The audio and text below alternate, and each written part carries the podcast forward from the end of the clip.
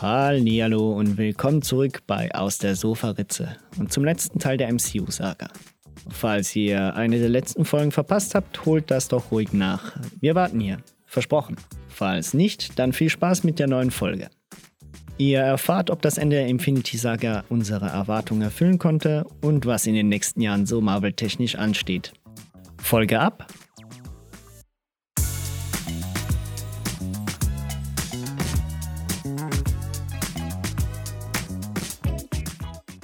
Ja, und damit beginnt dann auch schon das große Finale Avengers Infinity War, ähm, das sich ja dann über zwei Jahre streckt eigentlich.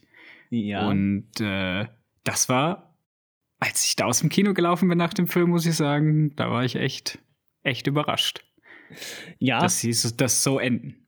Äh, äh, das wär, ähm, also äh, zuerst mal muss man ja sagen, ich glaube, eigentlich war das ja nur als ein Film geplant, ursprünglich nicht. Zuerst haben sie, wollten sie eigentlich nur ein Finale machen und dann haben sie ja das aufgeteilt. Weil ich dachte, ich weiß noch, dass ich mit dir in, in dem Film war und ich dachte so, ja, jetzt kommt das große Finale. Mhm. Und dann kam dieses Ende, was mich weggeblasen hat. Vor allen Dingen die große Schlacht hat angefangen und ich habe auf mein Handy geguckt, ja. um mal zu wissen, wie spät es ist, mhm. stupst dich an und mein so, ey, das kann gar nicht mehr so lange dauern. Genau, richtig. Machen ne? die das jetzt in zehn Minuten zu Ende oder was? das, das ging mir dann auch durch den Kopf. Okay, gut. Und dann ist es einfach fertig. Und ich denke mir so, okay. Und so wirklich mindblown aus dem Kino raus und dachte mir so, geil, damit habe ich nicht gerechnet. Also ich meine, weil es war ja auch wirklich gewagt für, für einen Marvel-Film so aufzuhören. Ja, und zwar, das war jetzt auch nicht gerade, also ich will nicht wissen, wie viele zwölfjährige Spidey-Fans da verstört im Kino saßen, als er gesagt hat, äh, Mr. Stark, ich fühle mich nicht so gut. Und dann löst er sich auf.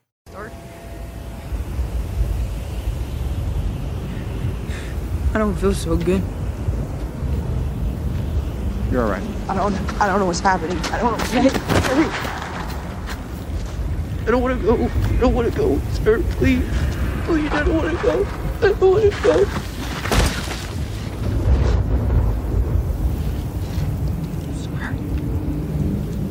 Alter Schwede.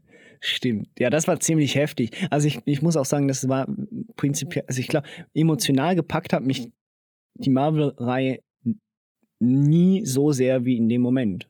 Und ich glaube, das war bei vielen der Fall.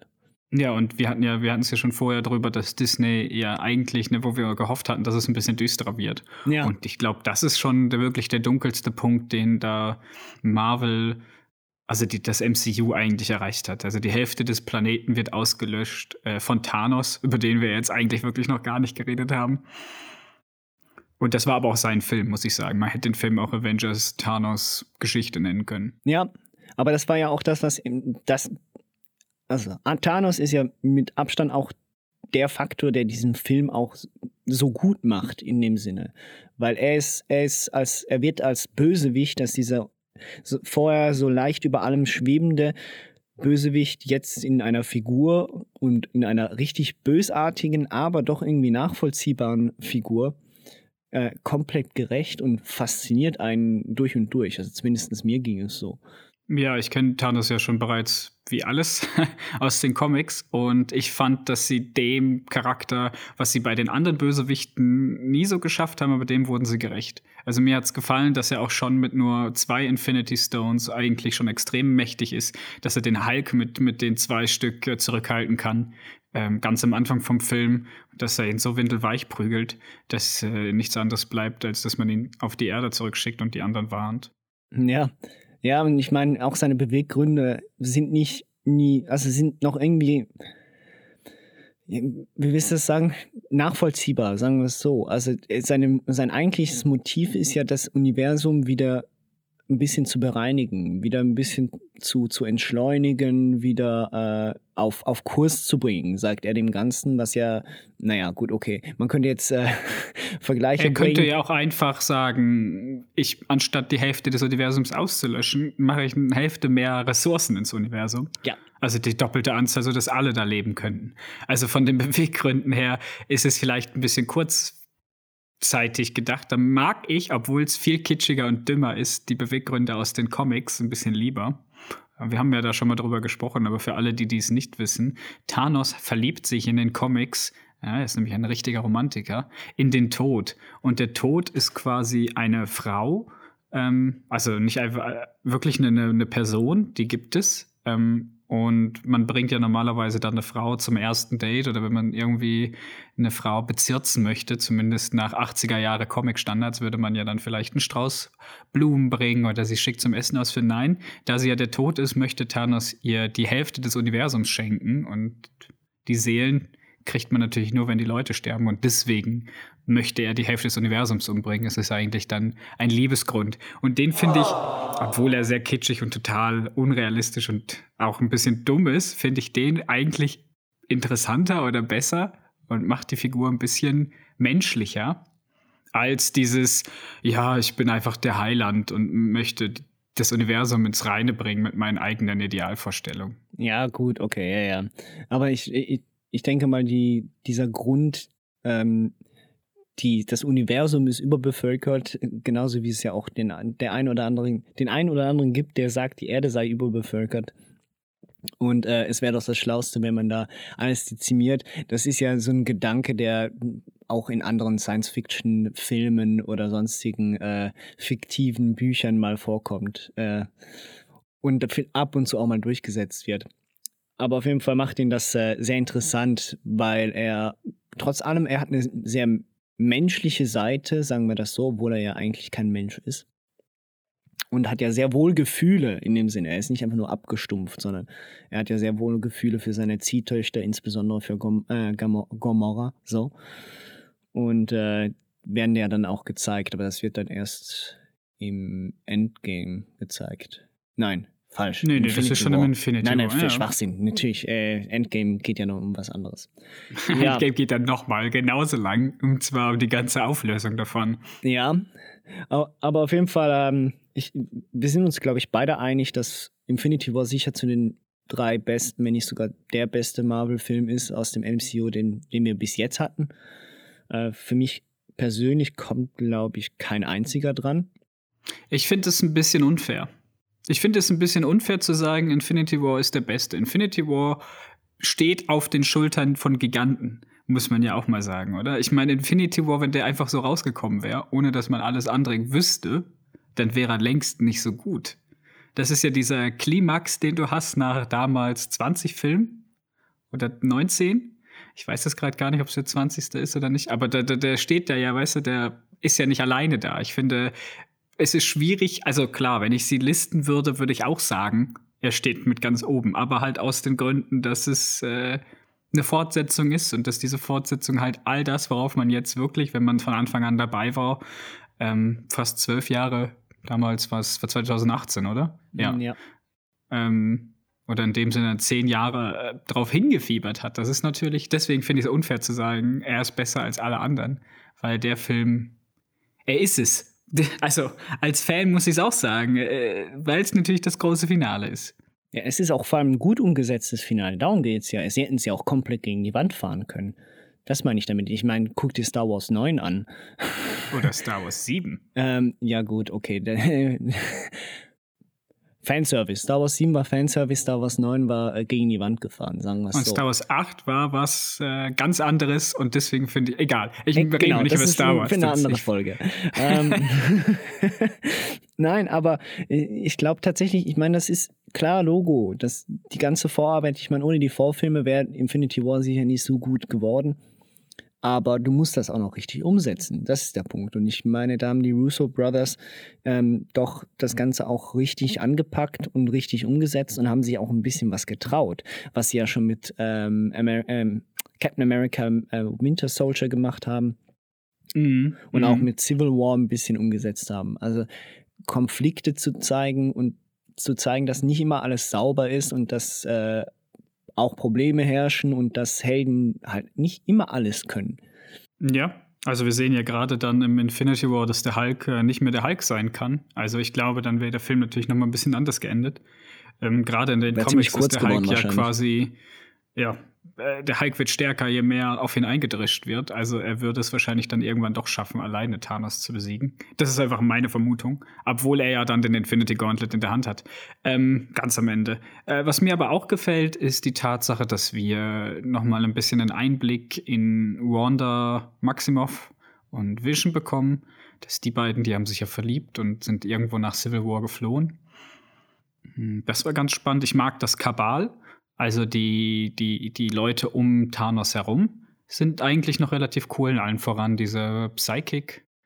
Hear me and rejoice.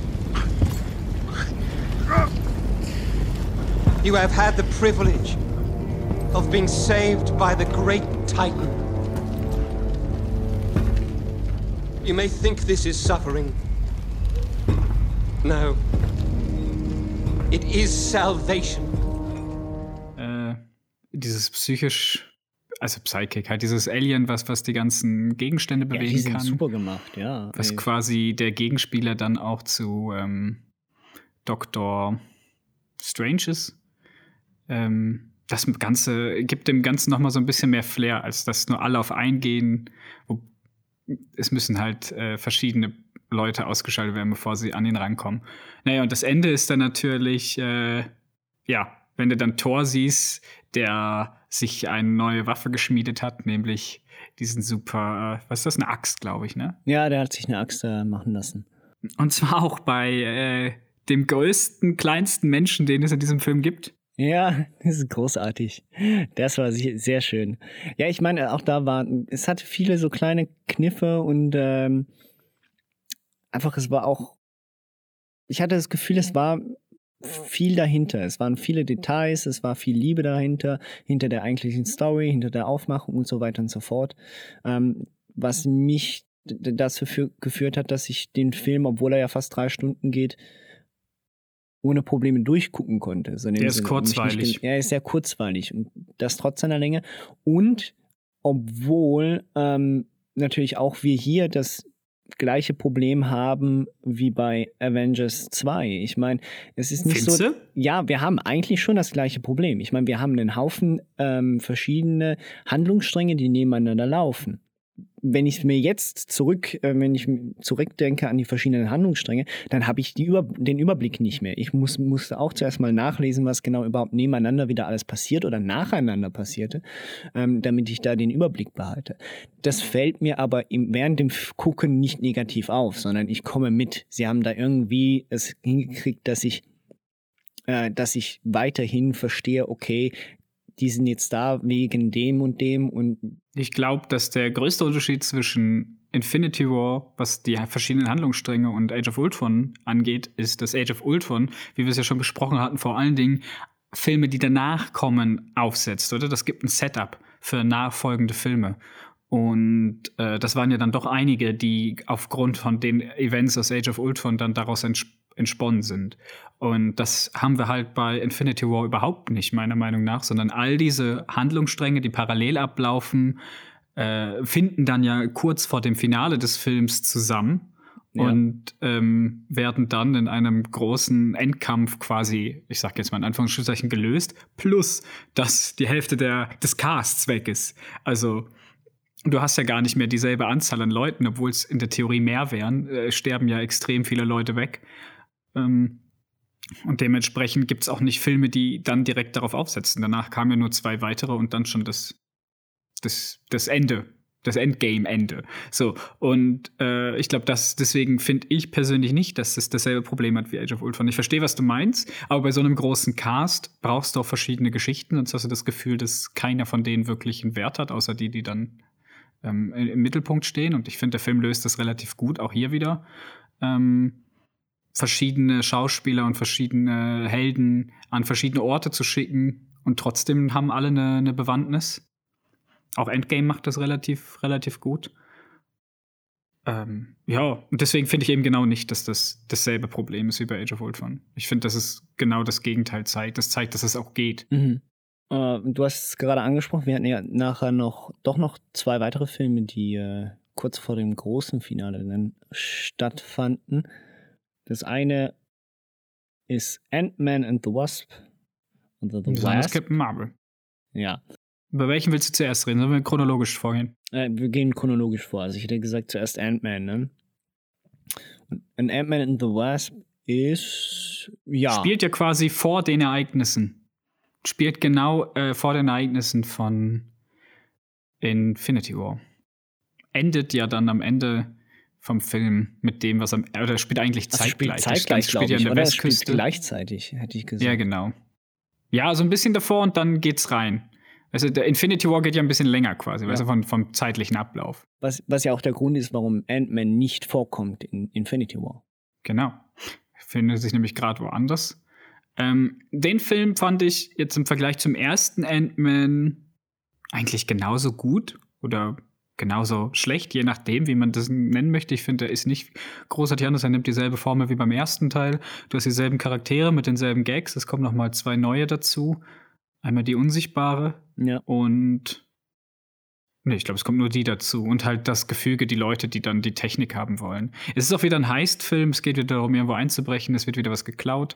Und ich glaube, das Größte oder das Spannendste an dem Film ist dann wirklich dieses Mikrokosmos-Universum und das, ähm, Ich glaube, das ist das Wichtigste, ja. Das ist auch das, was, was einen äh, fasziniert und was einen auch dran, dran lässt, sagen, sagen wir es so. Weil, vor allem, weil es ja noch eine große Bewandtnis hat für, das, für die Infinity-Saga. ja genau, also Scott Lang, der schrumpft sich dann so klein, dass er, ähm, er findet sogar, glaube ich, endlich die Original Wasp, oder? Äh, er, ja, ja, sie finden sie wieder, ja. Sie kehrt zurück. Ja, aber, aber sie kommt, kehrt sie zurück oder kann sie nicht zurückkehren, weil sie schon zu lange da drin ist? Und wenn sie wieder rauskommt, wäre sie quasi, würde sie sterben. Irgendwie so war das. Ich muss ehrlich sagen, dass ich den Film nur einmal gesehen habe und mich nicht mehr an allzu viele Details erinnern kann. Ich weiß nur, am Ende bleibt in dieser Kiste stecken, weil eben alle anderen um ihn herum gestorben sind. Ähm, und den nicht mehr aushören können. Ja, nein. Ja, nein, ich dachte, sie haben sie gerettet. Ich glaube, sie war am Schluss, äh, sie war am Schluss wieder draußen. Aber ähm, so genau weiß, weiß ich das leider auch nicht mehr. Ich muss auch wirklich sagen, ich habe den Film einmal gesehen und nicht mehr als einmal. Und das Hm. eben aus, aus den befindlichen Gründen. Ich meine, der Film setzt die Formel vom ersten Ant-Man ein bisschen fort. Ähm, schön ist noch, dass er sozusagen einen weiblichen Partner bekommt, äh, eine weibliche Partnerin bekommt, so. Ähm, und die ergänzen sich ganz gut und das ist alles ganz lustig und es ist viel Klamauk dabei und äh, Der ist aber auch wieder die ganze übliche Genau, Marvel-Chose, richtig. oder? Über die wir jetzt auch schon ein bisschen kritisiert haben. Er ist einfach ein bisschen zu fröhlich für das, was nach Infinity War passiert ist. genau richtig. Also man ist sich was plötzlich anderes gewöhnt und dann kommt da wieder Ant-Man mit der üblichen Marvel-Formel herher. Was ja bei Captain Marvel jetzt nicht unbedingt der Fall war. Ja, wobei Captain Marvel auch schon sehr viel äh, hin und wieder ein bisschen Klamauk hatte, gerade was die Katze angeht ähm, in dem Film. Äh, Man, erf- also Captain Marvel, muss man dazu sagen, spielt natürlich dann auch in den 80er Jahren, also spielt dann davor. Man bekommt einen Charakter dazu, den Comic-Freunde sehr, sehr, sehr, sehr mögen. Ähm, deswegen ist dieser Film auch im Großen und Ganzen bei sehr vielen Leuten bisschen untergegangen oder die mögen den nicht so gerade, die Comic-Gemeinschaft, ähm, die ich weiß nicht ganz, also ich kann, ich persönlich kann es nicht nachvollziehen, mir hat der Film sehr gut ge gefallen. Ich hatte sehr viel Spaß dabei zu erfahren, wie Captain Marvel ähm, auf die Erde kommt und quasi Nick Fury kennenlernt. Und äh, Nick Fury quasi das erste Mal kennenlernt, oh, es gibt auch noch andere Leute. Also in dem Film geht es vor allen Dingen darum, dass es ähm, eine, zu den zu Captain Marvel und, und ihrer Gruppe von Leuten auch eine Gegenrasse gibt, nämlich die sogenannten Skrull. Und die Skrull können sich in alle möglichen Leute verwandeln. Das führt in den Comics teilweise zu einem Event, das heißt Secret War, in dem die Hälfte oder ein Großteil aller Helden ausgetauscht wurde von den Skrull und auch einige Leute, die mit diesen Helden zusammen waren, also äh, dann quasi zwei, drei Jährchen lang mit einem Alien eigentlich unter Dach und Fach gelebt haben, ohne das zu merken. Und die Skrulls sind in den Comics immer die Bösen. Deswegen war das eine relativ coole und Neuerung und Erfrischung, dass in dem Film nämlich die Skrull die sind, die gejagt werden und äh, denen man helfen muss. Und die das eigentlich, also die äh, nur aus reiner Not zum Überleben sich in andere Leute verwandeln. Äh, was dann auch mich als großen Comicleser überrascht hat, weil als ich erfahren habe, die Squall sind dabei und die können sich in alles verwandeln, habe ich gedacht, ich wüsste schon, worum es in diesem Film geht und nichts kann mich an dem Film eigentlich überraschen.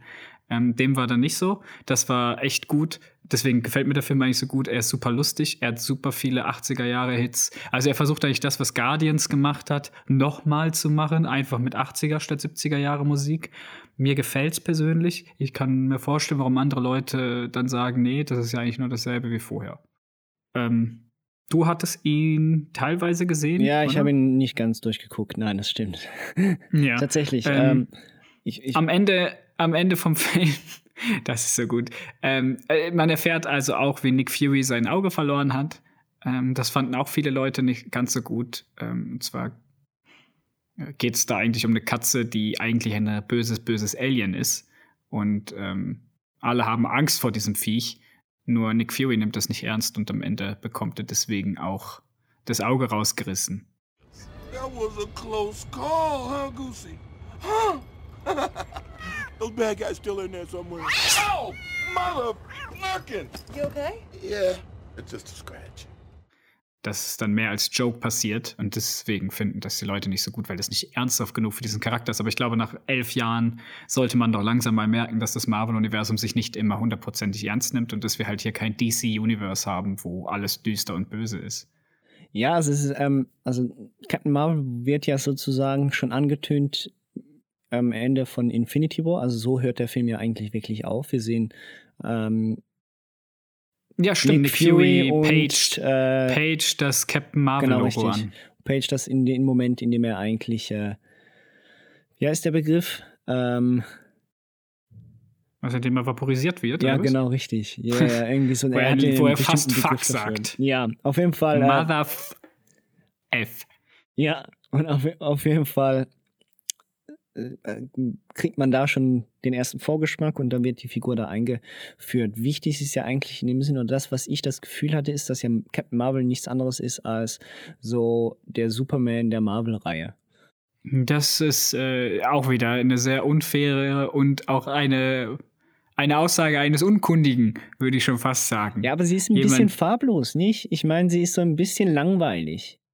Ja, sie hat jetzt auch nicht viel Zeit gehabt, sich wirklich großartig vorzustellen, oder? Also wir hatten jetzt einen Film mit ihr, plus sie ist in der Hälfte von Endgame dabei. Also du hast natürlich alle anderen Charaktere, kennt man länger und weiß was. Und sie kommt einem schon sehr übermächtig vor.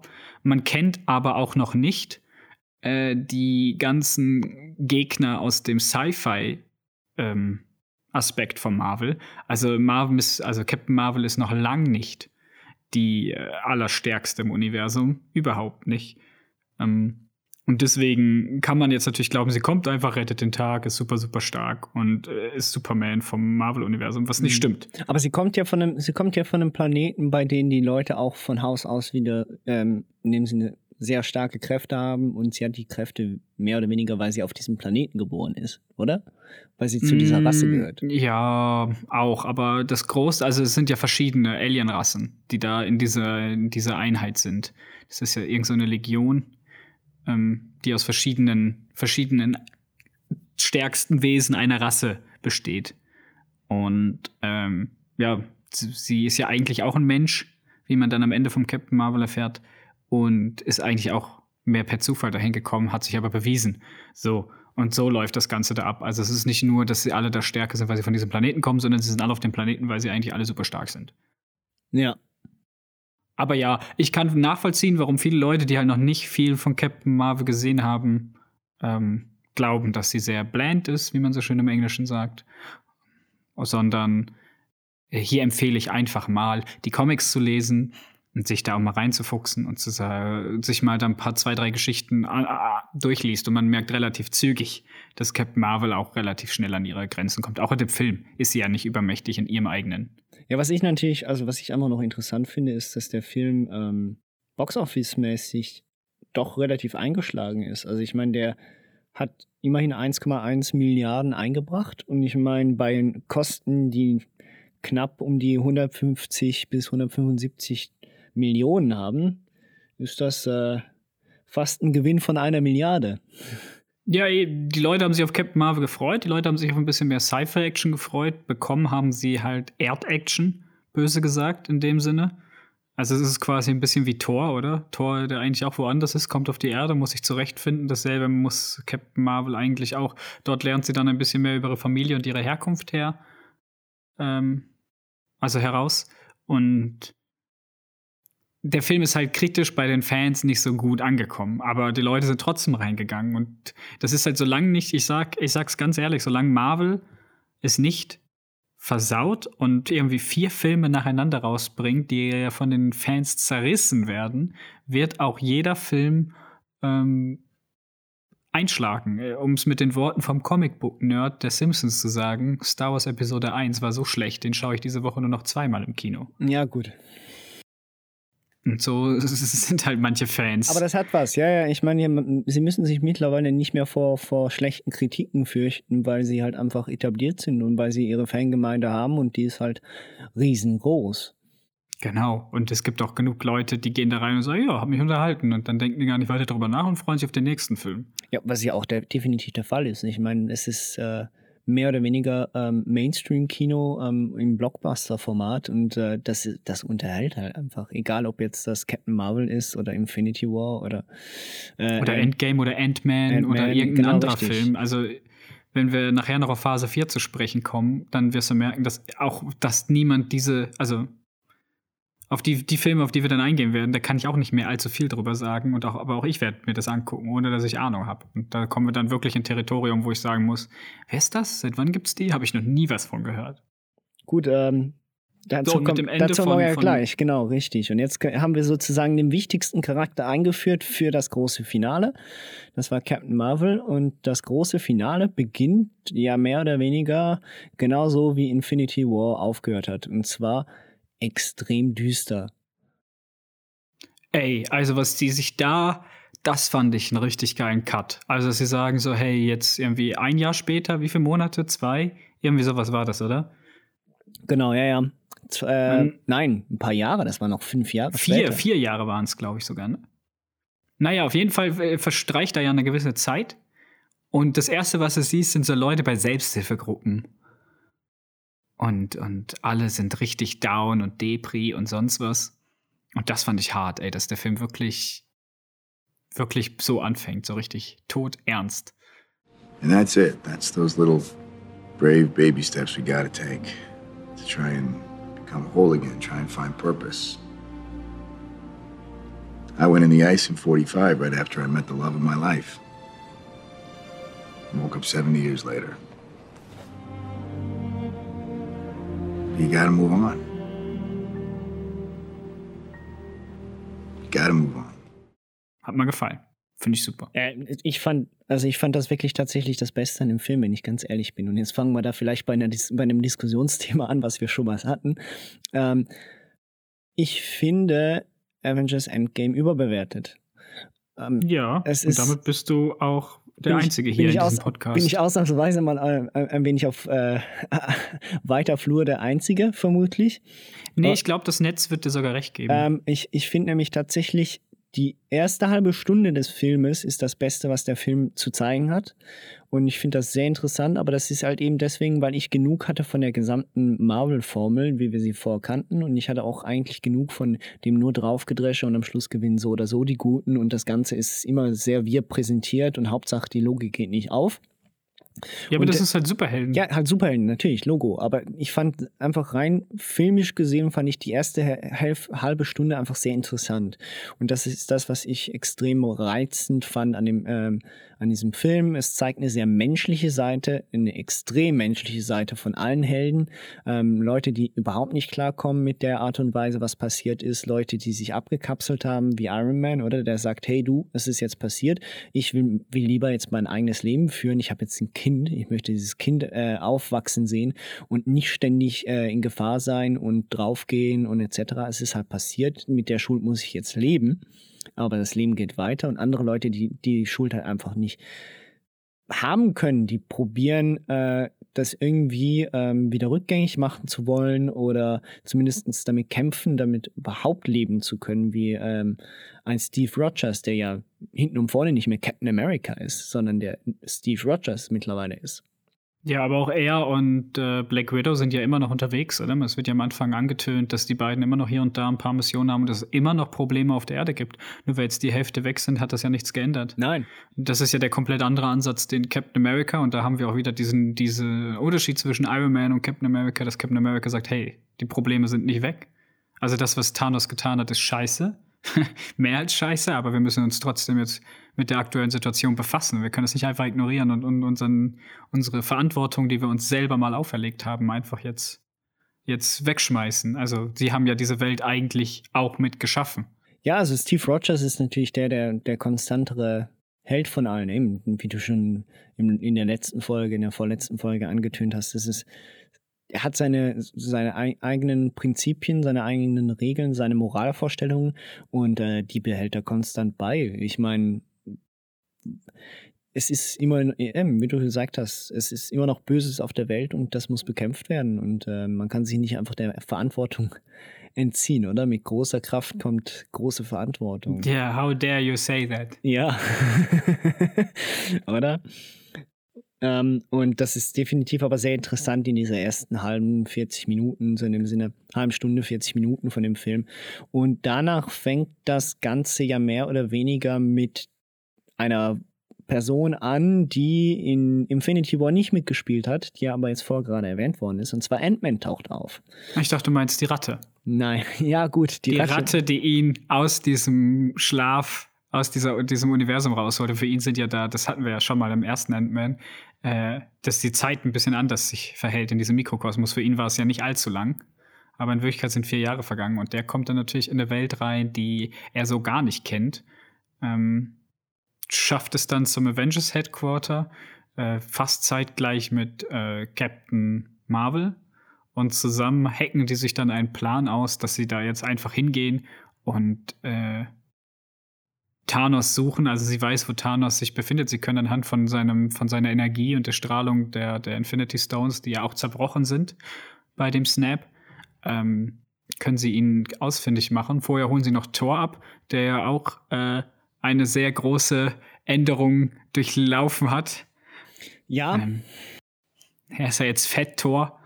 Und, und, er ist äh, der, der eigentlich ja am, also er, er, er spielt sozusagen die Stage der Verdrängung, nicht, nein, nicht der Verdrängung, der, der Wut in dem Sinne. Also er ist ja ähm, er hat sich extrem gehen lassen, aber ist eigentlich immer noch extrem sauer auf alles, was passiert ist. Der ist vor allem sauer auf sich selber, oder? Dass er eben nicht, wie Thanos gesagt hättest, du hättest für den Kopf zielen sollen, ähm, als er ihn angegriffen hat. Und das hat er ja nicht getan. Was er machen hätte sollen.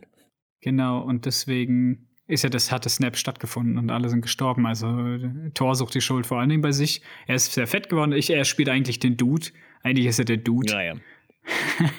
ähm, und war ja auch lustig. Ich meine, also ich meine, ich habe angetönt, dass ich den Charakter Tor nach Tor 3 nicht mehr so gerne hatte.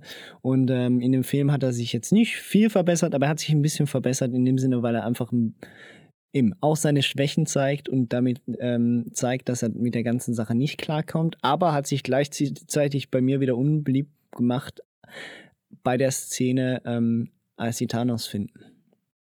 Er bringt ihn um. Ja, genau richtig. Und ähm, das ist geil. Da sind, wir, da sind wir jetzt direkt schon bei einem der ersten Hauptpunkte, warum ich den Film scheiße finde.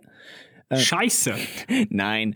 Warum ich den, warum ich den Film, warum ich den, warum ich den Film nicht so gut finde wie der ein oder andere und warum ich Probleme habe damit. Ich finde es ähm, schade, dass ein so großartiger Bösewicht, der eigentlich erst in einer Person überhaupt vorkam äh, im, im vorhergehenden Film, und der viel Persönlichkeit mitgebracht hat, einfach so mir nichts, dir nichts der Kopf abgehauen wird. Finde ich ein bisschen das schade. Das fand ich sehr krass. Damit hätte ich auch nicht gerechnet, muss ich ganz ehrlich sagen. Also ich habe den gesehen und dann passiert diese Szene, wo sie ihm den Kopf abpacken und dann dachte ich, ja, easy. Und jetzt? Moment, das sind 40 Minuten herum. Was passiert jetzt? Und als, als Marvel-Comicbuchleser, äh, der sich auch schon in den Foren anderthalb Jahre lang aufgehalten hat, als der Infinity War rauskam. Und äh, hat man sich schon überlegt, jetzt kommt Zeitreise 100 Prozent. Ähm, und die kam dann und ich bin halt ein großer Zeitreise-Fan, auch wenn ich weiß, ich dass auch. 80 Prozent der Zeitreisefilme Murk sind. Aber ich mag dieses, ich mag dieses äh, Konzept dahinter, dass man irgendwo hingeht und das wieder verändert. Und was Marvel dann schafft, ist ja, dass sie quasi die Leute, die Person, diese Helden in verschiedene alte Marvel-Filme schicken.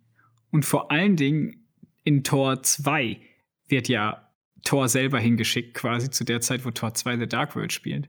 Und das, was man an Tor 2 großartig bemängelt hatte, nämlich, dass ähm, diese ganze Interaktion mit seiner Mutter nie stattgefunden hatte, diesem Film, das hat man dann wieder rausgenommen. You're not the Thor I know at all, are you? Yes, I am. The future hasn't been kind to you, has it? I didn't say I was from the future. I was raised by witches, boy. I see with more than eyes. You know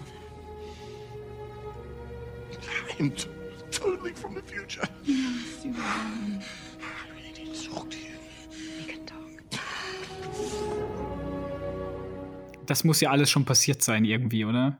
Im Tor 2. Obwohl das mit den Zeitreise-Strahldingern habe ich auch nicht verstanden. Ich meine, im Film selber wird es ja auch noch mal gut auf die Schippe genommen, dass keiner so recht versteht, wie das jetzt funktioniert. Ähm, und dass sie es versuchen, gegenseitig mit Filmzitaten zu erklären, ob das jetzt eher ähm, Back to the Future Zeitreise ist oder irgendeine andere Form von Zeitreise. Es ist, äh, ja, ja, es ist definitiv. Äh, also ich, ich stehe ja auch auf Zeitreisen und ich, du hast mir das, bevor wir den Film geguckt haben, ja auch erklärt und äh, ich habe mich darauf eingestellt. Ähm, aber jetzt der erste Punkt eben für mich ist, äh, ich fand es sehr schade. Klar, es war ein Überraschungseffekt in dem Sinne, aber es war für mich, ich, du kannst, wenn das bei Game of Thrones passiert, das heißt, wenn der Held, wenn der große Bösewicht plötzlich einfach nur getötet wird, dann passiert das in dem Sinne. Dann, äh, dann äh, hat das sicher auch einen Sinn, dann hat der Schockmoment sicher auch seine Wirkung. Hat er bei mir aber nicht, sondern ich war in dem Moment zwar zuerst geschockt und nachher war ich nur enttäuscht, weil einen Charakter so aufzubauen und ihn dann einfach nur von einem wütenden, dämlichen Tor mit der Axt äh, den Kopf abzuhauen, naja, fand ich ziemlich, fand, fand ich ein bisschen einfallslos und wirkte für mich mehr so in dem Sinne, ja, gut, okay, Thanos hat seinen Dienst getan, er hat das gemacht, äh, er, hat, er hat die große Prämisse ähm, für den Auftakt des, Auf, äh, des Endes gemacht. Und jetzt brauchen wir ihn ja nicht mehr. Jetzt muss ja irgendwie, jetzt können wir ihn ja eigentlich auch entsorgen. So, das wirkte für mich so.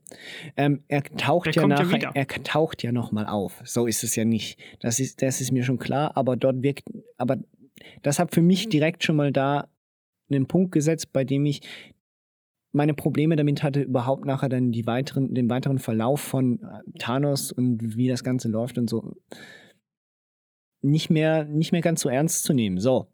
Ich fand, ich persönlich fand das ja total nachvollziehbar. Thor als, als Charakter, und jetzt gehen wir vielleicht dafür, dass das ein Marvel-Superheldenfilm ist, ein bisschen zu tief in die Philosophie von Superhelden äh, internas ein, aber der hat ja, er hat sich ja verantwortlich gefühlt dafür, dass das passiert ist und dass er jetzt nur seine Rache will, ist ja vollkommen mal unheldenhaft und äh, darf ja auch mal sein. Man zeigt, man sieht doch, dass es eine Schwäche war. Und die anderen sind ja auch nicht ganz so zufrieden mit dem, was er da gemacht hat. Eigentlich wollten sie quasi ihn ja nur gefangen nehmen, damit man herausfinden kann, wie man das wieder äh, rückgängig machen kann. Das war ja der Hauptgrund. Ja, ja, also eben, ich, ich verstehe den Grund, warum und wie und ich verstehe nachher auch, aber irgendwie bei mir hat das äh, zu Problemen Ich fand geführt. das, und ich fand das okay. Ja, und dann kommt halt äh, ne, das große Zeitreise.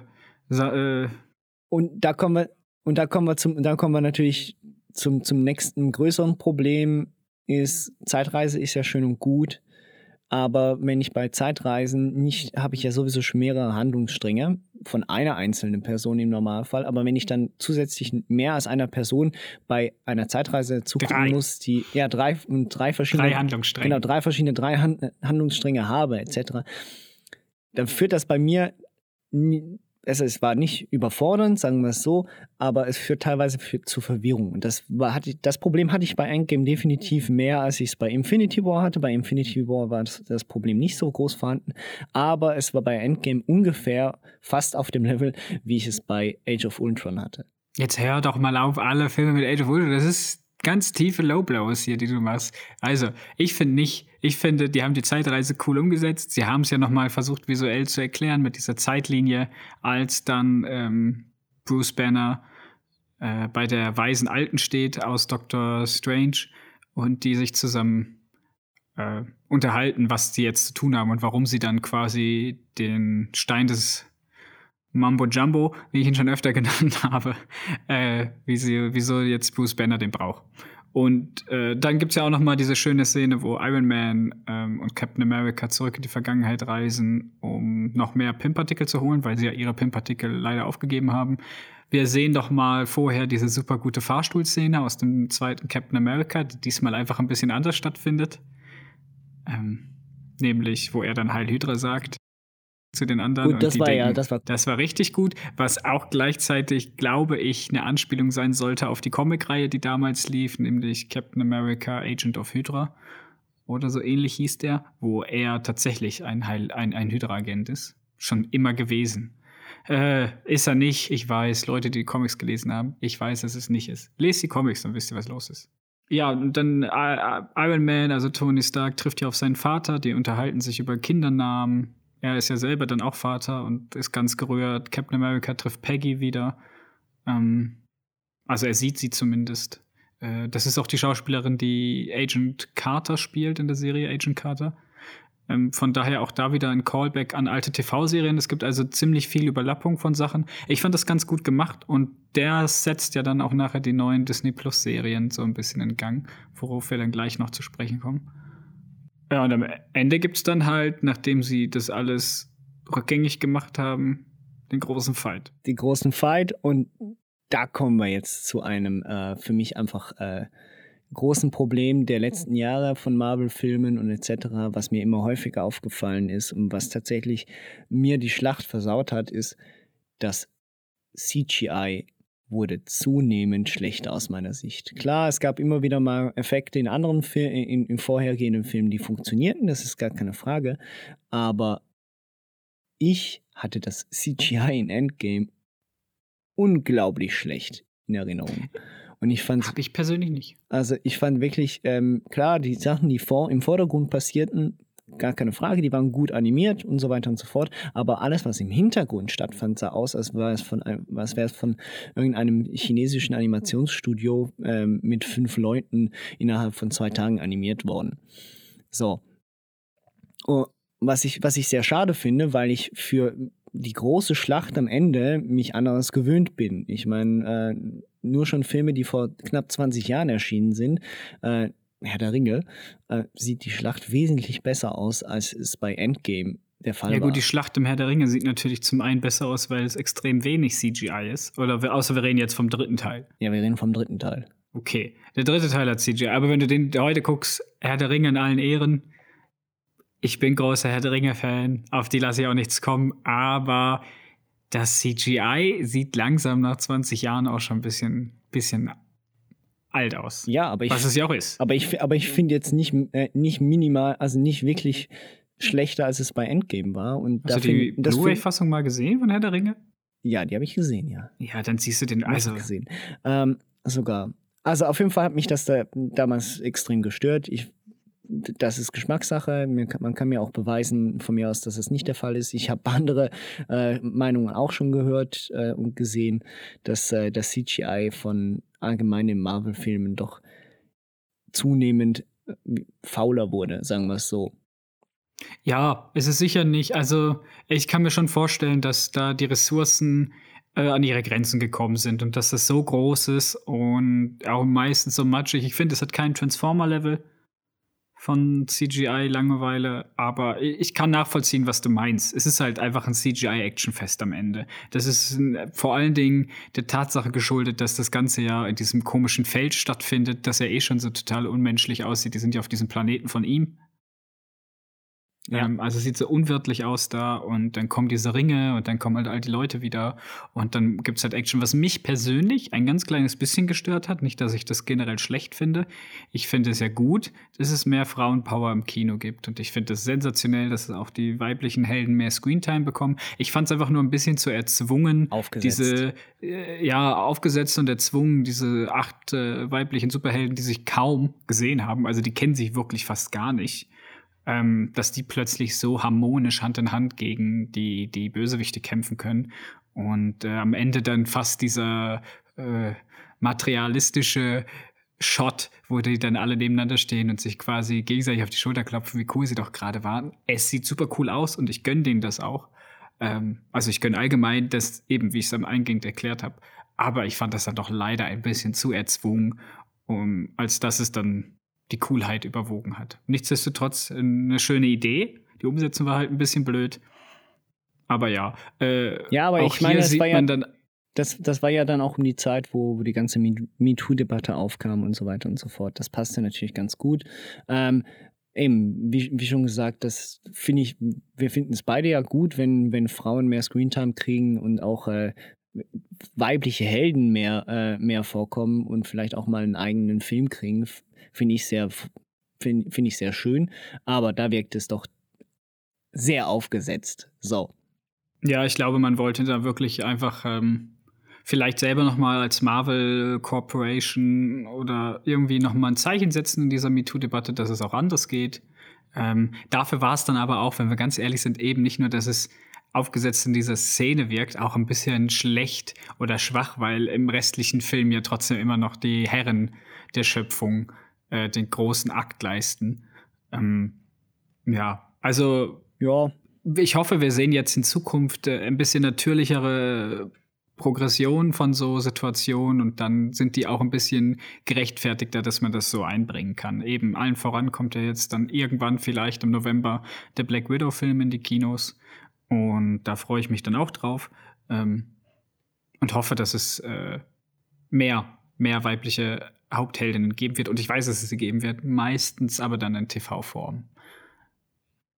Naja, was hältst du eigentlich vom allgemeinen Ende vom Film? So, das, äh, da kommen wir vielleicht mal drauf zurück. Ich finde ähm, interessant, dass eben Captain Marvel, die einen eigenen Film gekriegt hat, äh, so erst nach der Hälfte des Films, also äh, am Anfang des Filmes, äh, so nach 40 Minuten, 50 Minuten ja mal auftaucht. Mhm. Dann verschwindet sie wieder Mhm. Und taucht erst wieder ganz am Schluss auf und räumt zuerst mal ein bisschen auf, so dass nachher dann wieder die üblichen zwei, äh, zwei Helden und vor allem Iron Man ähm, mit Thanos, äh, also Thanos, den Boden aufräumen äh, können und das Ganze beenden können. So. Äh, Finde ich schon mal sehr interessant. Und ansonsten, äh, es bleibt dabei. Ich finde, die Schlacht war mehrheitlich nicht sehr spannend. Ähm, ich fand den eigentlichen äh, Twist dann und den, den Dialog zwischen I Iron Man und Thanos sehr interessant. Ich fand auch äh, die Art und Weise, was mit Iron Man passiert ist. Spoilerwarnung, er stirbt, er opfert sich. Ähm, natürlich sehr cool inszeniert. Also das war schon sehr cool und es war auch sehr schön, wie er sich da jetzt doch äh, endgültig geopfert hat und war aber ja eigentlich nur deswegen geschuldet, weil ähm, Robert Downey Jr. keine Lust mehr hatte auf das Marvel-Universe äh, Universe und gesagt hat, so, das ist mein letzter Film. Und deshalb haben sie ja Iron Man mehr oder weniger sterben lassen. So. Ja, gut, man hätte es aber auch anders lösen können, oder? Ich meine, bei Captain America, der hat ja auch offiziell keinen weiteren Film. Und Ja, ja, klar, Logo. Aber der, äh, der wird ja anders aus der Geschichte gestrichen. Ähm, also, es muss nicht unbedingt. Ich fand, ich fand, das war ein gutes Ende. Es hat mit Iron Man angefangen, die Infinity Saga. Sie hört mit Iron Man quasi auf. In dem Sinne. Also, sie hört nicht auf. Danach kommt noch mal ein Film, über den wir reden werden. Aber äh, quasi das Große und Ganze, das, womit es angefangen hat, das hört damit auch wieder auf. Das gibt einen schönen runden Schluss.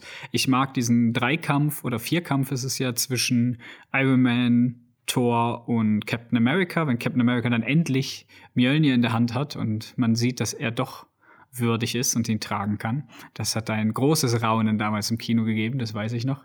Äh, allgemein finde ich es cool, dass Thanos es immer noch schafft, eigentlich gegen alle drei zu bestehen. Er ist einfach zu mächtig. Äh, was mir halt persönlich gefällt, weil ich diesen Charakter Thanos eigentlich mag aus den Comics und auch, dass er halt wirklich dieser mächtige Typ ist, der sich nicht einfach hinterrücks irgendwie verarschen lässt. Am Ende gibt es dann den Switcheroo mit dem Handschuh und ich fand das ganz gut. Und dass er auch am Ende sagt, äh, dass Thanos sagt, I'm in a, in a, in a Vidable, oder was sagt er? I'm, ich bin unabkömmlich, heißt es schon auf Deutsch. Und äh, Iron Man sagt, ja, ich bin Iron Man. und dann snappt er den, den Handschuh wieder und löscht quasi das ganze Dingens aus. I am inevitable.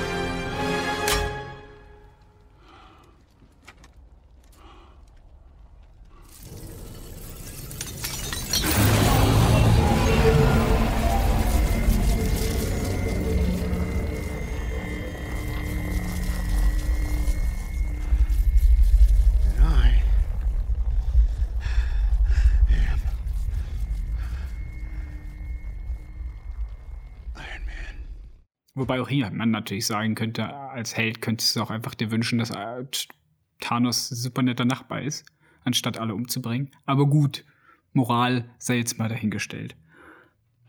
Naja, auf jeden Fall gibt es dann am Ende gibt's dann noch das große Begräbnis. Viele Charaktere, äh, die auch nur Gastrollen hatten, tauchen da wieder auf. Zum Beispiel der Junge aus Iron Man 3 ist dabei.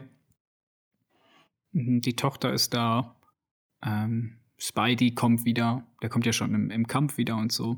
Ich fand das ganz süß. Ich mochte das. Nein, ich, also ich fand das Ende auch äh, nicht schlecht, überhaupt nicht. Ich fand das Ende, es passte, es ähm, hat das Ganze zu einem guten Abschluss geführt. Ähm, ich hatte auch keinen faden Beigeschmack oder so am Ende, überhaupt Null. nicht. Ähm, so ist es nicht, sondern ähm, es war, es, es endete schön, es endete passend. Ähm, es war jetzt keine High Note, aber es war definitiv auch keine Low Note. So. Ich fand, ja, genau, ich fand der, der Peak im Prinzip, ähm, wenn man es theatertechnisch betrachten möchte, hatten wir quasi äh, Kapitel 4 mit Infinity War, wo alles nochmal rausgezögert wurde und dann den Abschluss äh, mit dem Endgame. Und von daher, ich finde das jetzt insgesamt, wenn man sich diese 21, 22 Filme ohne Spider-Man Homecoming äh, sich anguckt und das als Infinity War, äh, Infinity War Saga so stehen lässt, finde ich, ist das alles in allem eine sehr, sehr gute Reihe. Sie hat ihre Höhen, sie hat ihre Tiefen, aber grundsätzlich sind eigentlich alle auf einem super Niveau. Mhm. Man kann den ein oder anderen überspringen, sag ich persönlich, wenn man sie schon mal alle gesehen hat. Sehen sollte man sie trotzdem alle, meine ich, wenn man sich mit dem Thema auseinandersetzen will. Da führt kein Weg dran vorbei. Schon allein eben aus der Tatsache, dass doch wirklich jeder Film irgendeine Bewandtnis hat. Ähm, ja, und im Prinzip die 20, die 22 Filme, die kann ich eigentlich so empfehlen wenn man schon mal alles gesehen hat und einen Rerun macht, dann weiß man aber auch selber, welche Filme man lieber gucken möchte und welche nicht. Okay, also, aber wäre wär ja mal eine, noch eine interessante Frage. Wenn du zwei Filme wählen müsstest, die komplett aus der Sage gestrichen werden könnten, welche wären das? Das ist Tor 2, hands down. Tor 2 und boah, jetzt wird schwierig. Iron Man, na, obwohl die Iron Man-Filme sind ja, ich mag schon den Soundtrack allein. Schon allein wegen Black Sabbath sind die eigentlich ganz gut zum Gucken. Aber ja, ich würde Tor 2 nehmen, auf jeden Fall. Und beim anderen müsste ich echt eine längere, eine längere Sinnkrise haben. Vielleicht Ant-Man and the Wasp. Den, der war jetzt nicht so nötig. Also den hätte man schöner machen können. Das sind jetzt die, die ich gerade im Kopf habe, die ich auch zuletzt quasi gesehen habe. Was wären denn deine? Oh, äh, bei mir wäre es äh, sicher mal äh, äh Avengers Endgame. Nein. ähm, und Infinity War natürlich. Und Infinity die War. Die, die, zwei Filme, die bräuchte ich eigentlich nicht. Der ganze Rest, den fand ich super, vor allem Tor, Tor 2. Ich weiß nicht, wieso du den streichst. Weiß ich nicht. Nein, ähm, ich kann über Tor 2 nichts sagen, weil ich äh, Tor 2 so gut wie nicht mehr im Gedächtnis habe. Und ähm, muss also von dem Film ausgehen, die ich noch gut im Gedächtnis habe. Und da könnte man ganz bestimmt streichen Iron Man 3 aus meiner Sicht. Den brauche ich nicht. Ähm, und äh, als zweites würde ich tatsächlich, auch wenn ich mich hier vielleicht nicht gerade beliebt mache, aber ich hätte gerne eine Neuverfilmung von Tor 3. Ich brauche Tor Ragnarok nicht. Na, du bist doch einfach ein Tor-Hater, habe ich das Gefühl. Ah, das haben wir schon abgeklärt, das ist nicht nur ein Gefühl.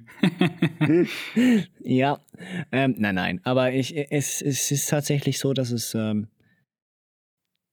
äh, schwer ist, überhaupt einen Film komplett zu streichen, weil sie bauen jetzt tatsächlich alle auf das große Finale auf, mehrheitlich, sagen wir, wenn wir jetzt mal nicht von Iron Man 3 ausgehen, ähm, oder vielleicht Iron Man 2 war es auch nicht, ähm, aber Tor 2 ist ja eigentlich relevant für die Geschichte. Äh, Tor 3 ist genauso relevant für die Geschichte. Ja, was wir noch gar nicht abgeklärt haben, dass sich Black Widow geopfert hat im dritten Teil, ist mir jetzt gerade aufgefallen. Black Widow stirbt auch, also nicht nur, ne, und ich finde, sie nimmt den, für mich ein bisschen emotionaleren Tod in Kauf. Nämlich, ob sie oder Hawkeye sich opfern, damit sie einen der Gems wieder kriegen. Den Soulstone nämlich.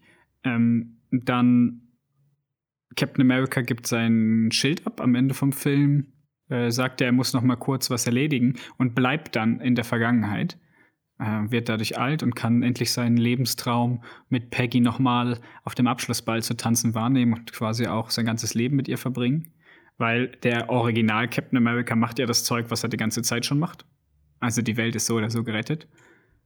äh, Zeitreise und so. Mm, Und gibt den Schild dann an Falcon weiter, über den wir auch noch gar nicht geredet haben, sein Sidekick. Ähm, eben Iron Man stirbt, Thor verabschiedet sich zusammen mit den Guardians. Ja, genau, richtig. Die werden dann auch noch jetzt, nämlich im neuen Tor, werden die Guardians dabei sein oder zumindest Gastauftritte teilweise haben. Ja, und umgekehrt wird es wahrscheinlich auch so sein. Tor wird bei Denn äh, Guardians wann 3 der nächste Guardians kommt, da über die Debatte haben wir noch gar nicht geredet. Ja, das ist ja alles noch nicht ganz so Also James. Gunn wird den machen, aber der muss ja erstmal gemacht werden. Momentan ist ja noch ein Suicide Squad dran. In der Post-Production, also abgedreht ist, glaube ich, schon alles. Aber der Film wird dann jetzt momentan noch geschnitten und editiert und sonst was, bevor James Gunn sich dann mit dem und dann muss natürlich noch die Gesamtsituation sich verbessern, dass überhaupt mal wieder irgendwas gedreht werden kann momentan. Äh, Gomorra stirbt auch. Wird ja von. Gamora stirbt, wird aber wieder zurückgeholt durch die Zeitreise-Geschichte, gell? Die stirbt ja schon im Infinity War. Das ist ja der Grund, warum ähm, überhaupt Dings so ausrastet, Star-Lord, Peter Quill, äh, und sich nicht zusammenreißen kann und weshalb Thanos überhaupt den, den Zeitstein bekommt von Doctor Strange. Das war ja auch nochmal eine ganze Geschichte. Was auch nachvollziehbar irgendwo ist, weil Peter Quill ist jetzt nicht immer der aller, aller normalste, was seine Handlungssachen angeht. Nein, äh, der, da, der hat äh, den einen oder anderen da sicher aufgeregt und ich gehörte auch dazu. Ich, Ich finde das alles nachvollziehbar. Äh, ich es war meine, klar ist das dumm. klar. Es ist dumm. Aber- Aber in seiner Situation, hey, Nein, ich glaube, das ist auch tatsächlich das, was äh, das Ende von, von Infinity War und den Anfang von Endgame so, so toll machen für mich. Die Leute werden menschlich. Sie werden wirklich. Äh, es ist nicht mehr nur Iron Man, der, der seine menschliche Seite zeigt, die er ja schon in, den, in seinen einzelnen Filmen von sich gibt, sondern es werden alle menschlich. Und zwar auf, auf wirklich äh, brutalste Art und Weise. Ich meine, Spider-Man wird ein kleiner verheulter Junge, wie er, wie er vor auch nur selten sich gezeigt hat. Und äh, das brach einem ja wirklich das Herz. Ähm, und jeder, jeder von diesen hatte nicht nur einen äußeren Kampf, sondern auch einen inneren Kampf. Innerhalb dieser zwei Filme. Für mich. So. ja, da, da würde ich, das würde ich so unterschreiben. Also, dass der Großteil der Charaktere, zumindest die, die sehr viel Screentime hatten, dass man denen angesehen hat, dass er diese ganze Situation mit denen bricht und dass am Ende vom Tag immer noch mehr oder weniger Menschen, es sind ja ein paar Aliens dabei, aber mehr oder weniger halt äh, echte Emotionen herrschen und das nicht einfach nur coole Kämpfer sind. Was ja auch, jetzt muss ich, da muss ich auch mal wieder was sagen, nur bei den wenigsten Charakteren Sinn macht, dass sie wirklich gut kämpfen können. Aber naja. Naja, ja gut, das ist definitiv der Fall. So, aber wir haben gerade ja noch ähm, von Spider-Man geredet, weil es, dies, die Phase 3 war ja dann noch nicht ganz fertig.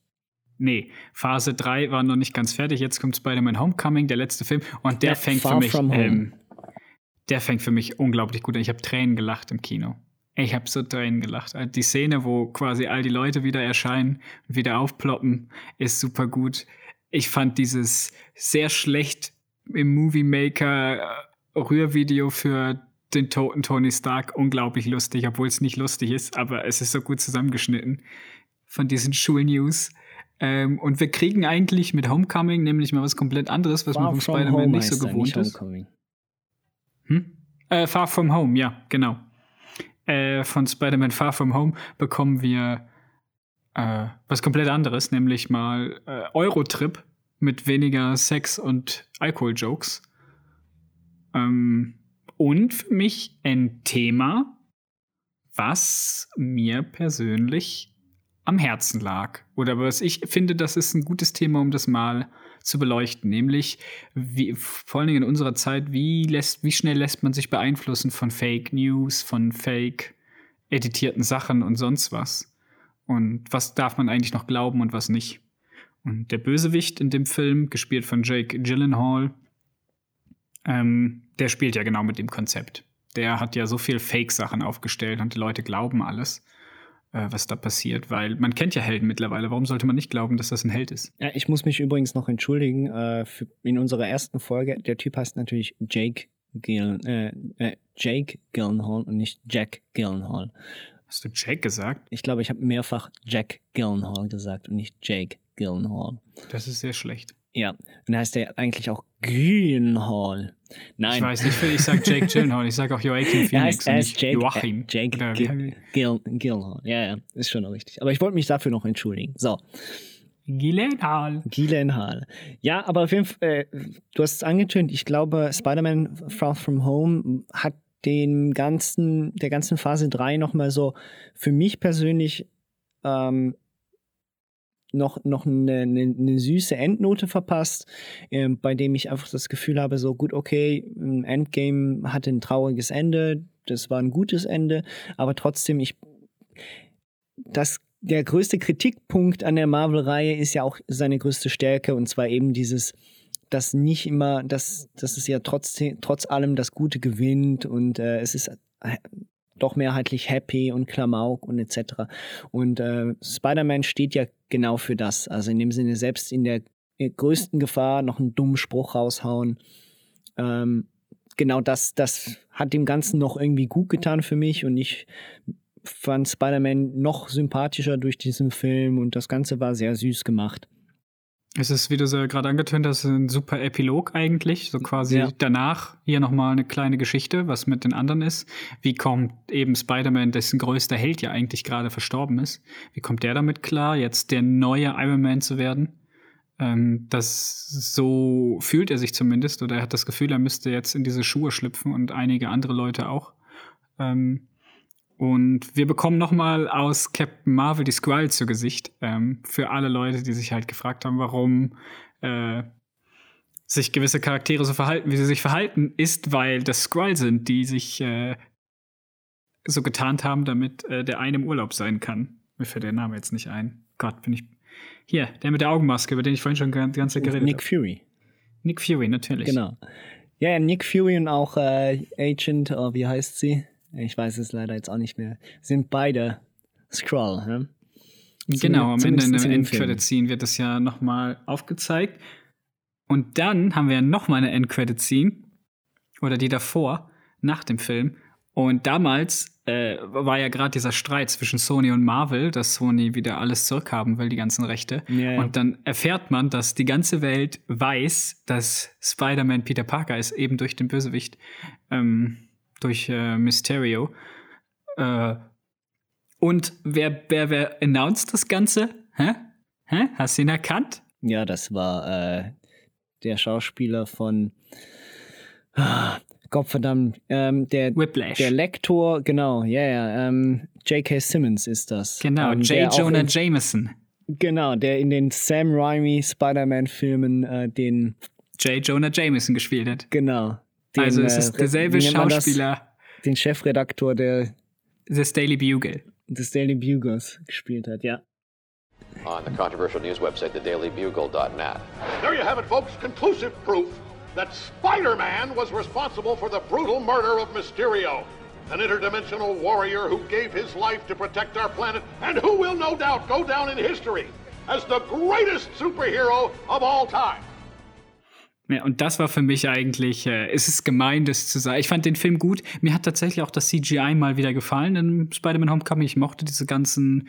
Traumsequenzen, dieses, dass der das Gefühl hatte, was ist das mit den Ängsten spielen, das hat mich so ein bisschen an Scarecrow von Batman erinnert. Mit dem Also ganzen ich- Nervengas. Und wie? Und das ist genau das, was ich meine, was ich nicht verstehe. Ich, ich war enttäuscht vom CGI in Endgame und dann kriege ich einen Spider-Man Far From Home. Und Entschuldigung, ich meine, der Film ist storytechnisch, ist er, äh, ist er banal, äh, ist Ja. er okay. Ähm, von der schauspielerischen Leistung sowieso absolut ähm, mehr als genug. Der Bösewicht äh, ist super gespielt, aber bleibt auch ein bisschen blass. Aber das CGI, das Visuelle von dem Film, das ist großartig. Ich meine, wirklich, wie du gesagt hast, das, das Scarecrow-mäßige ähm, aus Batman hatte ich definitiv auch da. Und ich meine, das war bombastisch. Ich meine, ich hatte Riesenfreude nur schon an diesen visuellen Tricks, die sie da abgeliefert haben. Ja, und eben diese ganze, das ganze moderne Konzept, dass man halt eben dadurch, dass man Sachen aufnimmt und richtig schneidet, äh, jemanden öffentlich anprangern kann und die ganze Welt glaubt es. Und ich glaube, das ist heute aktueller denn je. Mit Fake News, mit Deepfake-Videos, äh, mit allem möglichen. Ich habe letztens eine Aufnahme gesehen bei einem TED-Talk, wo jemand einen Sound Editor, eine künstliche Intelligenz, wenn du dem Sprachaufnahmen gibst von deiner Stimme, einfach Sachen schreiben kann äh, in einem Textdokument und das wird dann vorgelesen mit deiner Stimme. Und das hört sich relativ echt an. Also es wird langsam immer schwieriger, wirklich digitale Beweise als wirklich echte Beweise darstellen zu können. Und das zeigt eigentlich der Film. Und damit, finde ich, hat auch wieder das Marvel-Universum, wie jetzt auch bei Endgame, was wir da ja nicht ganz so gut fanden, äh, gezeigt, dass es aber aktuelle Themen aufgreifen kann. Ja. Und Das äh, hat's auch, ja. nicht einfach nur die Sachen so nimmt, wie sie in den Comics vor 60 Jahren geschrieben worden sind, sondern dass man das Ganze mit modernen Twists äh, auflockert. Und damit sind wir eigentlich am Ende von Phase 3 Phase 3, die Infinity-Saga in dem Sinne, ähm, abgeschlossen. Ja, abgeschlossen, obwohl ich weiß nicht, die äh, gehört Phase 4 dann schon nicht mehr zur Infinity-Saga in dem Fall. Nein, nein, nein, die Infinity Saga per se ist jetzt abgeschlossen. Ähm, so- sofern es mir ist, sind das die 23 Filme. Und das, was jetzt kommt, Phase 4, ist dann der Anfang einer neuen Phase. Und deswegen dürfen wir uns auch darauf einstellen, dass jetzt alles wieder ein bisschen runtergefahren wird und die Stakes ein bisschen niedriger sind und das jetzt sich langsam wieder aufbauen wird. Ich hoffe, es dauert dadurch, dass TV-Serien dabei sind, keine zehn Jahre, bevor wir das nächste große Highlight bekommen in Form von einem zwei Riesenfilm. Es dürfte auch ein bisschen kürzer sein. Andererseits, wenn es ein bisschen kürzer ist, habe ich das Gefühl, dass es auch wieder alles gewascht ist. Also da muss, müssen sich äh, vor allem Kevin Feige als großer Direktor hinter dem Ganzen, äh, muss sich da schon was überlegen, dass er die, das Timing jetzt hinkriegt. Weil jetzt ist eine Erwartungshaltung da. Oder? Jetzt haben wir die Erwartungshaltung, dass da alles so funktionieren muss wie in, beim ersten Mal. Nur besser. Und ich glaube, das wird halt extrem schwierig. Okay. Ähm, ja, und damit wären wir eigentlich mit der Phase 3 f- durch und somit auch mit der Infinity-Saga. Jetzt ist die Frage, wie geht denn das Ganze weiter? Was hat äh, Disney und Marvel so geplant für die nächsten Jahre? Und das eine ist ja weiterhin im Kino, aber Disney hat ja ihren eigenen Streaming-Dienst jetzt gestartet, Disney Plus. Und da gibt es ja auch noch weitere Marvel-Serien jetzt und die äh, lassen sich alle auch gut schön jetzt mit Phase 4 verbinden. Und äh, der nächste Film, der jetzt aber erscheinen würde, wäre Black Widow. Der hätte ja jetzt äh, gerade erst vor kurzem seinen Release gehabt. Ähm, und zwar Genau, das würde jetzt, die Woche wäre es eigentlich gewesen, glaube ich. Genau. Irgendwie 5. Mai, 8. Mai, irgendwie so. Richtig. Ich glaube, nächsten Don also am äh, ersten Donnerstag im Mai wäre das gewesen. Der wurde jetzt aufgrund von Corona natürlich verschoben. Black Widow kannten wir schon. Black Widow ist ja eigentlich auch tot. Warum taucht denn Black Widow jetzt nochmal auf? Ja, weil das ein ganz klassischer Move ist, äh, wenn man einen toten Charakter hat, einfach nochmal die Vorgeschichte zu erzählen. Wir wissen ja eigentlich relativ wenig filmisch über Black Widow. Und es wird dann darum gehen, wie sie eigentlich ausgebildet worden ist in Russland äh, zur dieser Assassinen und Geheimagentin und Doppelagentin und wie sie dann wahrscheinlich ihren Weg zu Nick Fury gefunden hat. Ich nehme an, das wird die Geschichte sein, quasi die Origin Story von Black Widow. Mhm. Ja, gut, aber das äh, klingt ja mehr nach noch einem Füllerfilm ähm, zu den nächsten größeren Filmen, weil an sich erfüllt sie ja, erfüllt der Film ja keinen größeren Zweck mehr. Das wissen wir ja gar nicht. Also vielleicht beginnt ja wieder die, Inf die, die nächste Saga, worum es dann noch immer geht, wieder mit irgendwas, worauf sie schon jetzt in Black Widow anteasen. Und das wissen wir dann erst in vier Filmen oder sonst was, weißt du? Also klar, jetzt mal von, von der allgemeinen Prämisse her gebe ich dir recht und sage, ja, toll, gut, Origin Story von Black Widow. Aber vielleicht gibt es dort irgendetwas, was uns mehr zu verstehen gibt, wie es weitergeht. Ja, okay. Ja, ähm, der, der nächste größere Film, der auch neue Sachen einführt, wäre dann The Eternals. Ja, Also, da bin ich raus. Da hast du keine Das ist Ahnung, das, was ich, eigentlich das ist. ist, ähm, ich kenne keine Comics von den Eternals. Ich habe mich mal kurz eingelesen in, in diese, in die acht Sätze, die auf Wikipedia stehen, dass es da um äh, eine Alienrasse gehen soll, die schon lange auf der Erde lebt Ja. und deren Widersacher kommen und wollen die vernichten oder was auch immer, dann wird es wohl Kämpfe geben. Ich gehe mal davon aus, dass das vielleicht so eine Art ähm, X-Men-Leute sein werden, die alle verschiedene Fähigkeiten haben. Oder in dem Sinne dann auch, äh, Gott, wie hieß die Serie, die so schlecht war? mit den, mit der Familie, mit dem Typen, der stumm ist. Es war so eine ganz schlechte Marvel-Serie, die ist auch nicht gut, gut geworden, aber da geht es auch darum. Ähm, ja, ich weiß gerade da- auch nicht. Mit den Marvel-Serien bin ich überhaupt nicht äh, auf Kurs. Ich habe keine Ahnung. Ja, ich Ähm, nehme an, dass sie da einen neuen Versuch wagen, irgendwas, äh, ja, irgendwas etwas Neueres zu machen. Aber wie gesagt, leider null, null Infos von mir, von meiner Seite. Da kann ich leider echt nicht helfen. Ich sehe gerade irgendwann 2021 soll auch noch Shang-Chi and the Legend of the Ten Rings kommen. Hast du da eine Ahnung, was das ist? Auch das wieder, ey, höre ich zum ersten Mal was von. Vielleicht bin ich da doch nicht so im Bilde, wie ich es mir immer gern vorgestellt hatte. Leider, das ist für mich, was für die meisten wahrscheinlich die Guardians waren. Ähm, irgendwie aus dem Nichts kommt es gerade. Ich weiß nicht, ob der Charakter im letzten Jahr eingeführt wurde oder in den letzten zwei Jahren. Äh, so Kung-Fu-Comic-Helden wie auch Iron Fist und sonst was interessieren mich eigentlich auch ein bisschen weniger. Deswegen lese ich da auch die Ausgaben nicht. ja. Ähm, ich hoffe, dass der gut wird. Es soll ja ein Asian, Asian Lead sein. Ähm, ich glaube, da geht es auch wieder ein bisschen mehr um Inklusion hinter den Kulissen. Von daher finde ich das eine gute Sache. Ob der Film was taugt oder nicht, werden wir dann sehen, wenn er rauskommt. Ja.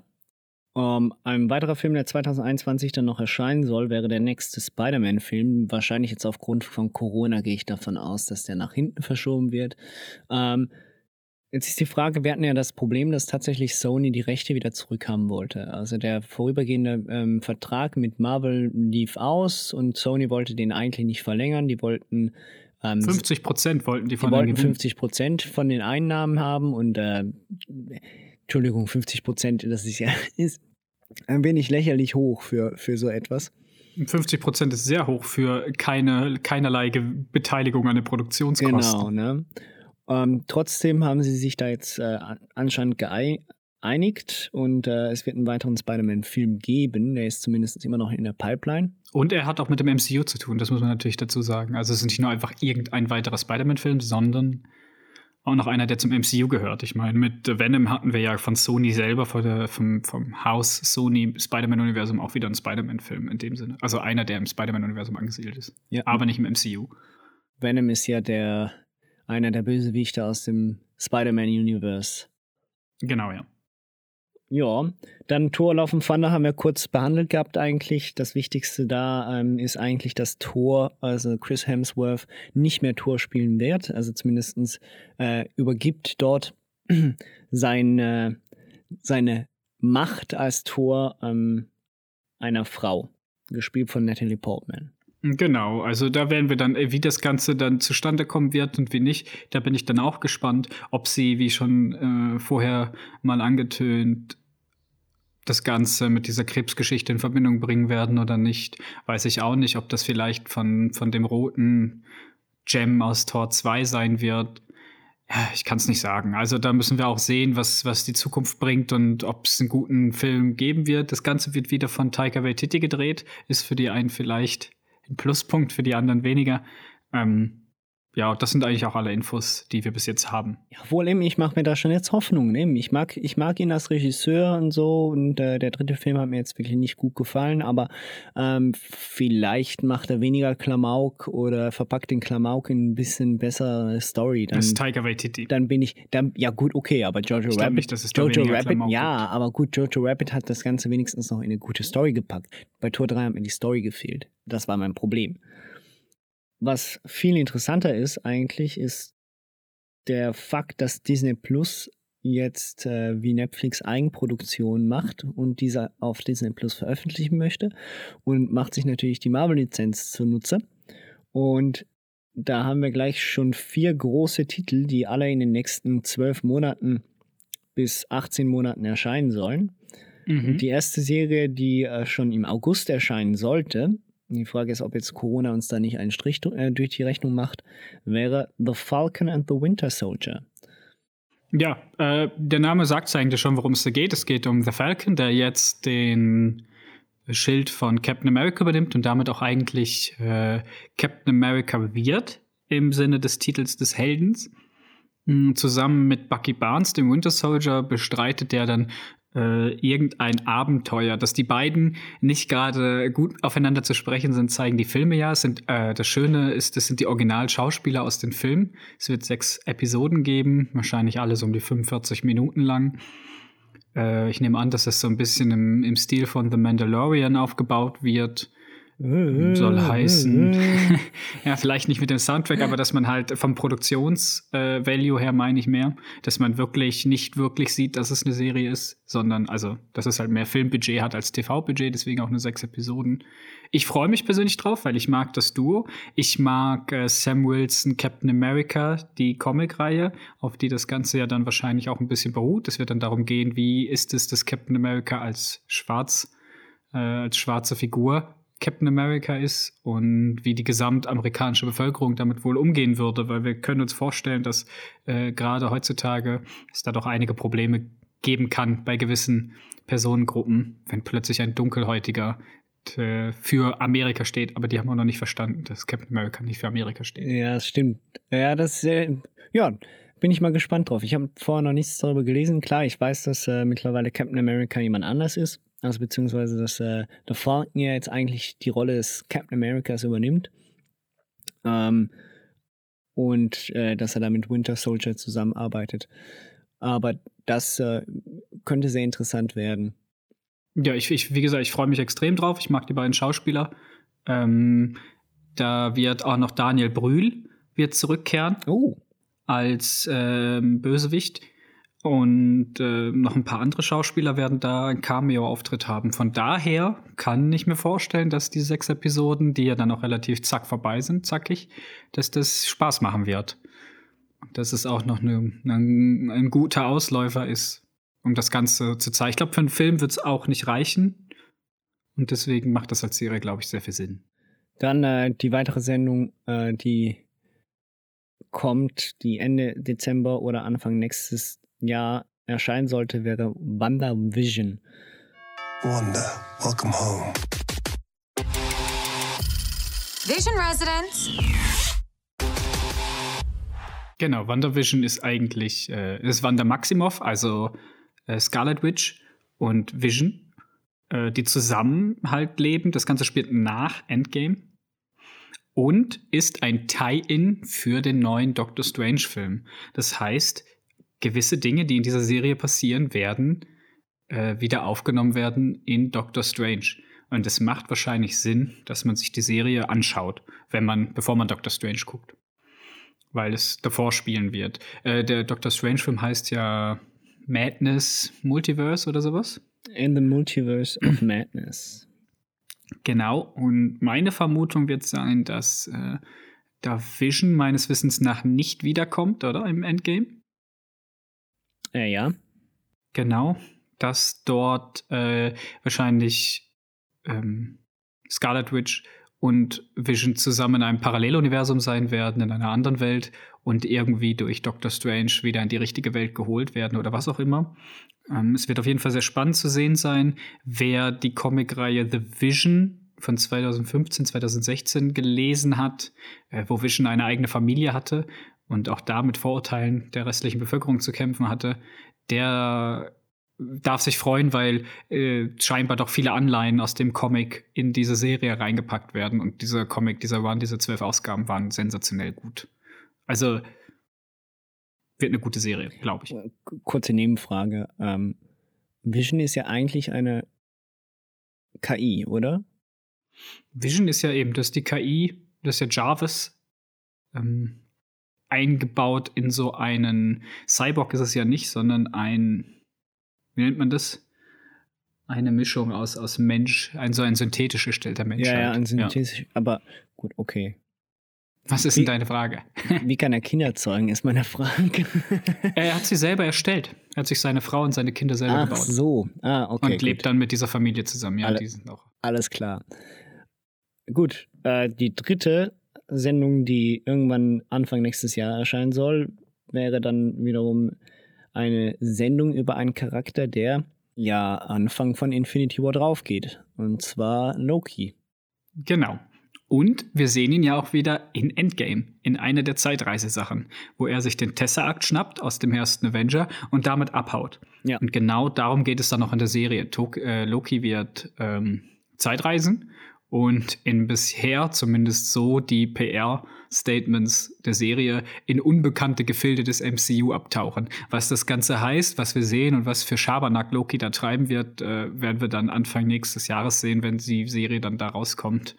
Und ich glaube, dass sie spannend wird, weil auch, wie gesagt, äh, nochmal für alle, die Schauspieler der Filme werden auch die Rollen wieder übernehmen in den Serien. Das heißt, Tom Hiddleston wird Loki spielen in sechs Folgen was auch dort wieder, glaube ich, sehr, sehr gut ist und der ganzen Serie zusätzlich zu der Prämisse auch sehr viel Star Power verleiht. Was der einzige Grund ist, oder was schon nur schon der Grund ist, warum ich diese Sendung unbedingt gucken will und mir wahrscheinlich deswegen extra ein Disney Plus Abo holen werde. Spätestens dann. Ja, also ich könnte den sonst auch mal meinen Account ausleihen. Psst, das darfst du doch hier nicht laut sagen. Ach, das darf man nicht, ne? Doch, man darf bis zu vier Geräte gleichzeitig. Wir wohnen ja zusammen und so. Genau, richtig. Ähm, Gut, und jetzt äh, zur Sendung, die auch schon in der Pipeline steht, äh, die irgendwann dann nächstes Jahr Mitte erscheinen sollte, die einen sehr interessanten Namen hat und über die ich gar nichts weiß. What if? Ja, was wäre wenn? Konstantin, was wäre wenn? Ist das jetzt eine Thanos Sendung, die sich wirklich nur damit beschäftigt? Also die äh, genau, zeigt verschiedene andere Möglichkeiten auf, wie das äh, MCU enden oder ähm, entstehen hätte können. So wie wir genau, nach meines Wissens, äh, also aus den Comics, ich komme halt wieder daher, da haben sie sich halt auch den What-If-Begriff äh, herausgepickt, gibt es nach jedem dieser großen Events, über die ich schon mal geredet habe, gibt es manchmal noch äh, What-If-Episoden. Zum Beispiel, was wäre, wenn der Hulk den Infinity Gauntlet bekommen hätte? Oder was wäre, wenn Ant-Man nicht dort gefangen wäre? Oder was auch immer. Und darum geht es dann auch in dieser Serie. Die Serie wird animiert sein, aber mit den Original äh, Stimmen der Schauspieler. Okay. Ähm, und man möchte quasi jeden der Filme, also alle drei, es gibt 23 Folgen und in jedem von diesen Filmen gibt es eine Änderung. Was wäre passiert, wenn, keine Ahnung was, weiß ich nicht, Steve Rogers verloren hätte gegen den Red Skull. Oder weil ich weiß nicht, was sie sich da überlegen für jede Folge. Aber es wird immer einen Twist geben, dass irgendwas anders gewesen wäre. Das heißt, es ist einfach ein Zusatzkompendium, das ist keine Pflichtlektüre quasi, um die restlichen Phase 4 zu verstehen, aber gibt dem, glaube ich, einen ganz interessanten Spin. Und je nachdem, wie gut das animiert sein wird, man redet von einem Cell-Shading-Look bis jetzt, ähm, der gefällt jetzt dem einen oder anderen weniger. Ich mag den ganz sehr äh, könnte es natürlich eine großartige Serie werden oder eine, die man sich halt anguckt, weil man Fan ist. Aber ich werde auf jeden Fall der, der Sendung eine Chance geben und äh, bin gespannt, welche Was wäre, wenn Geschichten dabei rumkommen. Ja, äh, das klingt sehr interessant. Darauf bin ich äh, jetzt, jetzt erst recht gespannt, weil das ist eine Sache, die ich natürlich immer sehr gerne habe. Dass äh, die verschiedenen Zeitebenen und Paralleluniversen und äh, andere Möglichkeiten, wie Sachen ausgehen hätte können, äh, ja, das klingt sehr gut.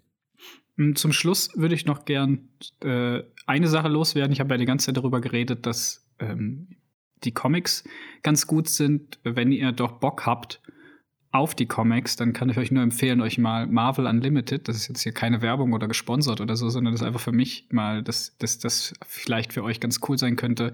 Äh, Marvel Unlimited kostet 10 Dollar im Monat. Die ersten 30 Tage sind gratis. Ähm, dort könnt ihr quasi alle Comics, die bis jetzt rausgekommen sind im Marvel-Universum, außer die aktuellsten aus dem letzten halben Jahr. Da die Comics meistens einmal im Monat erscheinen, habt ihr quasi seit ihr sechs Ausgaben hinterher.